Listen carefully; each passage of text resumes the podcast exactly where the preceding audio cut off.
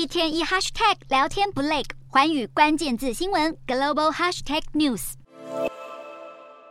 中国高考在当地时间七日登场，各省作文试题也跟着曝光。其中受到注意的是全国乙卷，因为题目竟然出现了习语录。题目中引用了中国国家主席习近平日前曾说过的两句话。第一句出自习近平今年三月十五日在北京出席中共与世界政党高层对话会。另一句“一花独放不是春，百花齐放春满园”则是习近平呼吁应尊重各国文化，提倡各国文明交流。从这两句话皆可看出，是习近平在评论当今的国际关系，也很明显就是在暗指美国阻挡中国的发展。中国希望世界局势多极发展，不让美国独大。不只是中国教育专家大肆吹捧考试题目，其实媒体为了中国政权大外宣也是下足功夫。中国中央电视台付费给国际媒体平台，新闻内容使用了一般国际通讯社不太可能使用的词语，比如“专家被习主席启发”这类型的说法。像是最近习近平到内蒙古视察，就呈现了当地官员对习主席的敬仰；或是习近平在内蒙古视察沙漠化情况时，当地官员也赶紧把握机会表达对习主席的感谢。在一些新闻片段中，还引用了外国的专家或新闻评论人，